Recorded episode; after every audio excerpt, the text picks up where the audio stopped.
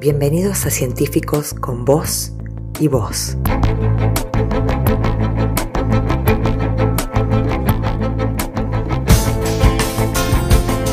Podcast del Ministerio de Ciencia y Tecnología de la provincia de Córdoba.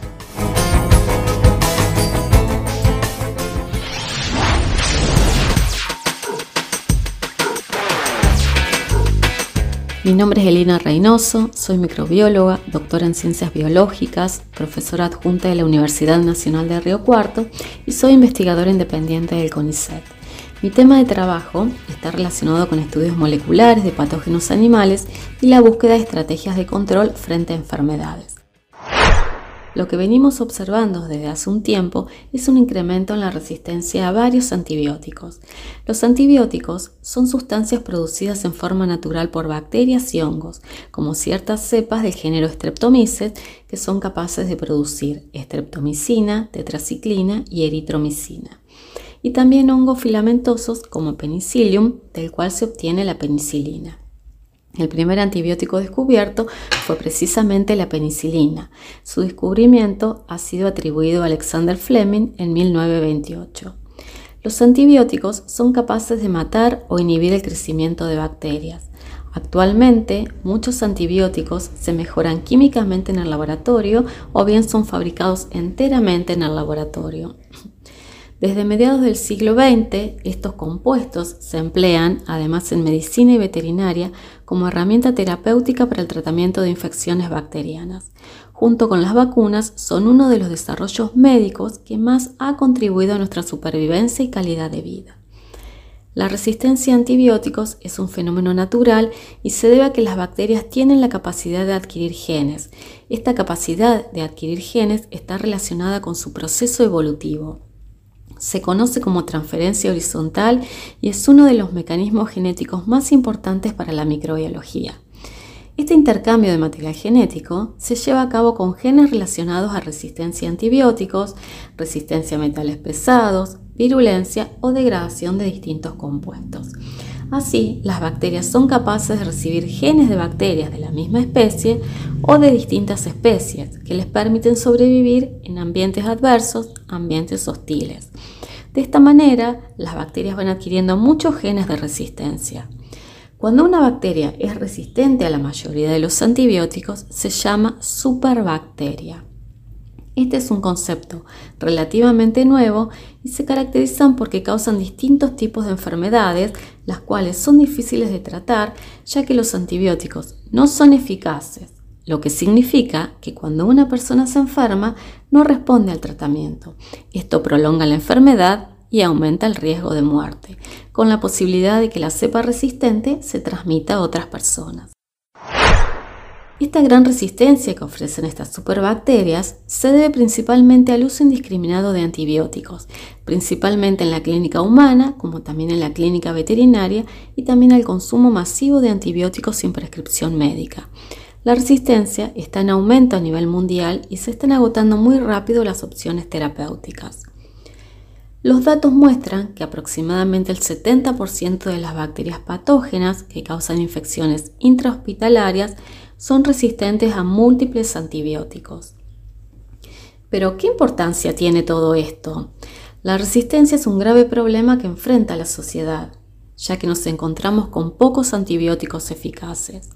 La resistencia a antibióticos tiene costos considerables para las economías de los países y sus sistemas de salud.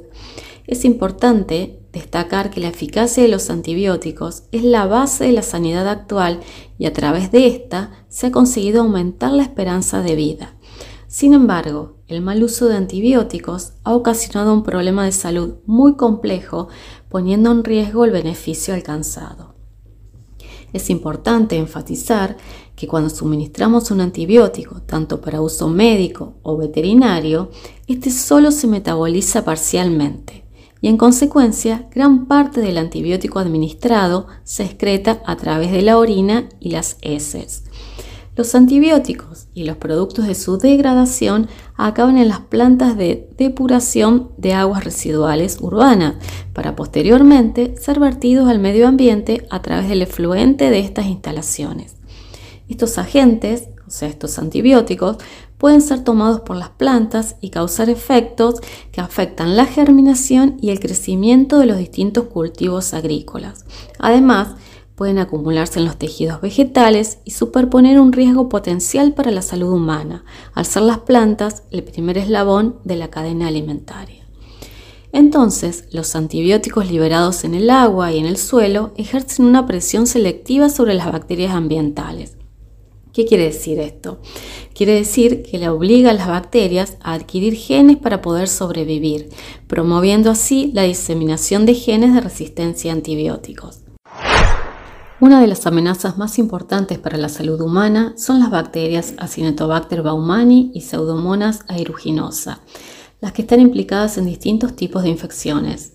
Estas bacterias, junto a otras, son habituales en los hospitales, es decir, que es habitual que causen infecciones intrahospitalarias y son especialmente peligrosas para las personas con un sistema inmune debilitado o con enfermedades graves.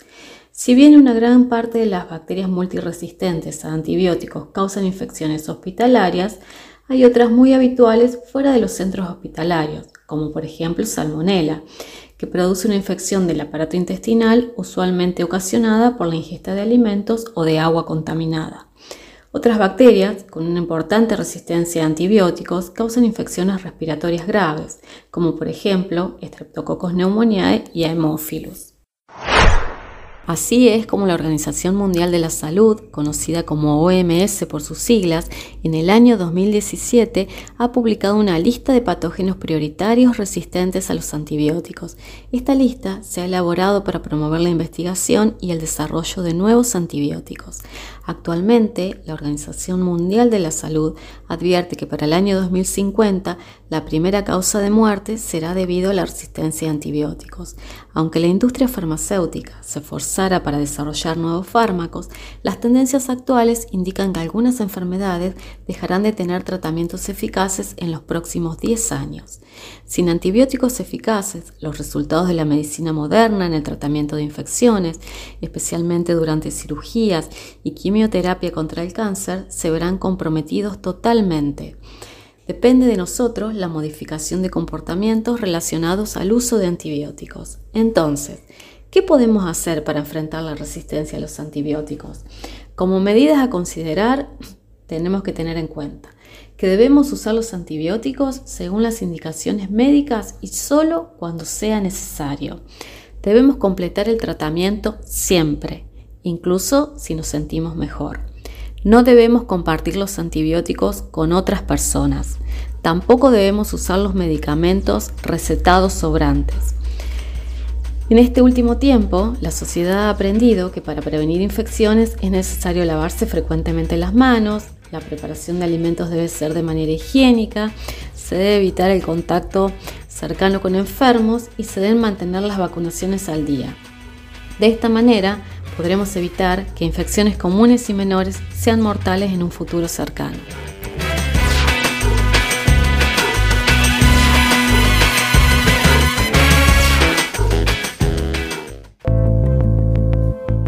Fue Científicos con vos y vos. Una propuesta de divulgación científica para que investigadores e investigadoras de Córdoba compartan sus saberes, aprendizajes y conocimientos más información en el sitio web del Ministerio de Ciencia y Tecnología Provincial, mincit.cba.gov.ar.